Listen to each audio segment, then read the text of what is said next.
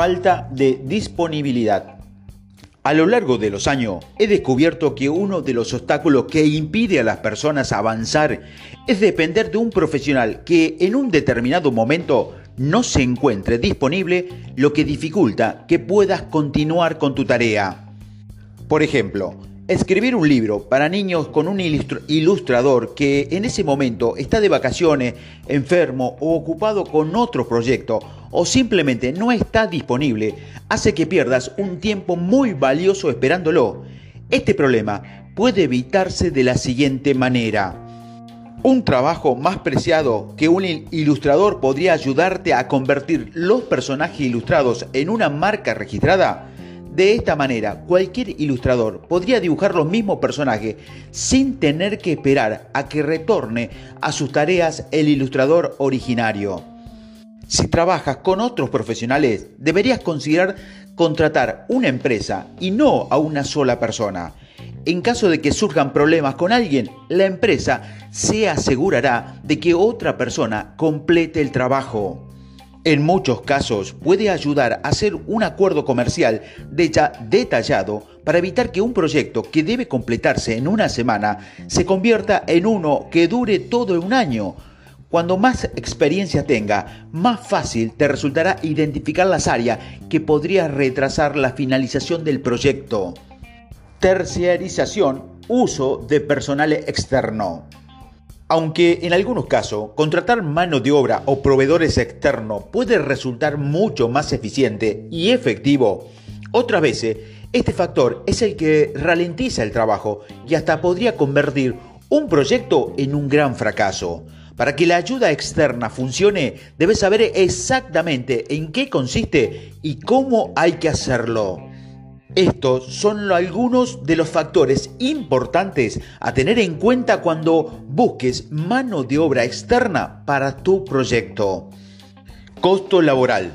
En muchos casos, el empleo de mano de obra externa convierte tu proyecto en uno no rentable. Calidad del trabajo. Muchas veces el trabajo no será tan bueno si dejas que otros lo hagan por ti. Y eso podría arruinar todo el proyecto. Tiempo de capacitación. Debes tener en cuenta que podrías necesitar capacitar al empleado para que realice la tarea de acuerdo con tu necesidad. A esta altura es posible que te encuentres enseñándoles el trabajo, terminas por hacer tú, mismo y también pagándole al empleado sin haber recibido nada a cambio. En las etapas de planificación debes considerar y analizar si es posible evitar esta situación y si vale la pena. No siempre la subcontratación es la solución más efectiva. Debes analizar cada caso de forma individual. Es necesario verificar todas las etapas que se realizan y el grado de conocimiento requerido por cada tema en cada una de ellas. A veces prefieres aprender algunas funciones de un programa y no el programa en su totalidad. De esta manera, no necesitas delegar todo el trabajo a un profesional. En esto se encuentro varias ventajas, como por ejemplo ahorrar dinero, lograr mayor precisión y velocidad, así como el beneficio de adquirir habilidades adicionales que pueden ser útiles para nuestro crecimiento personal. Destaco la velocidad porque creo que es la mayor ventaja para ti no depender de otro para hacer el trabajo en poco tiempo y para tu propio beneficio. Falta de concentración. La mayoría de las personas se sienten perdidas en su negocio al no saber cuáles son las tareas más importantes y efectivas a la hora de gestionar un proyecto o una empresa. ¿Es necesario crear una página web? ¿Es recomendable escribir un blog? ¿Debería crear una página empresarial en todas las redes sociales? Parece que hubiera demasiada tarea y poco tiempo para realizarlas.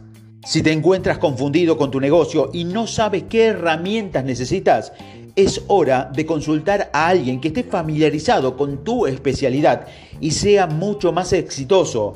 Desaprender a consultar, ahorrarte tiempo y mucho dinero. Presta atención, es muy importante y te ayudará a avanzar con mayor velocidad y efectividad. La falta de concentración es uno de los peores enemigos de la efectividad Imagínate que vas manejando en una ciudad a otra, pero en el medio del viaje olvidas hacia dónde vas. Entonces te encontrás manejando sin un propósito, sin una dirección. En esa situación, llega a tu destino, no tiene sentido. La probabilidad es que llegues allí en un breve periodo de tiempo es cercano a cero. También, en este caso, una de las formas más efectivas de lidiar con el problema de la falta de concentración es encontrar el por qué. ¿Por qué haces lo que haces? Una vez que descifres por qué conduce a la ciudad de destino, por ejemplo, un almuerzo con tu padre, será mucho más fácil que llegue a tiempo sin retrasarte o perder tu efectividad. Las personas que carecen de concentración van de un proyecto a otro, intentan tomar cualquier trabajo y atender a cualquier cliente que se les acerca solo para progresar, desperdiciar así mucha energía y cambian rápidamente de área y de materia. Cuando estás enfocado y concentrado en un solo tema a la vez, tu capacidad para especializarte en él, es óptima y tus resultados son mayores y mejores. Imprecisión. La precisión es una de las cualidades más importantes que deberías adquirir. Al no ser preciso, invertimos más energía de la que necesitamos y en el proceso perdemos atención, tiempo y eficacia. Por ejemplo, si participas en una competencia y tu tarea es construir un automóvil en el menor tiempo posible, armarías las cuatro ruedas y no agregarías una quinta, ¿verdad? Trabajar en una quinta rueda dilataría el trabajo y podría generar pérdidas. Por lo tanto, cuando abordas cualquier proyecto, intenta planificar con anticipación para, para minimizar la energía y el esfuerzo necesario para así lograr un mejor resultado que coincida con los requisitos establecidos en el proyecto. El ejemplo del automóvil es una muestra del proyecto claro y, definido, pero en cada proyecto puede ser que cada vez sea aún más preciso. Así es como trabajas en cada proyecto que comiences.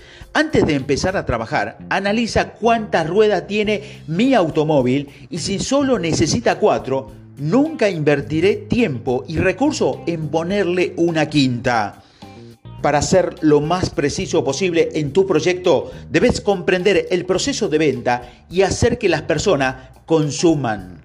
Las personas compran productos que tienen valor para ellas. Cuando el producto no tiene valor, la persona no lo consume. Cuando mayor valor tenga el producto, más dispuesto a pagar se encontrará el cliente. Por eso, cuando nos proponemos crear un producto, es importante que sepamos el valor que ofreces al cliente.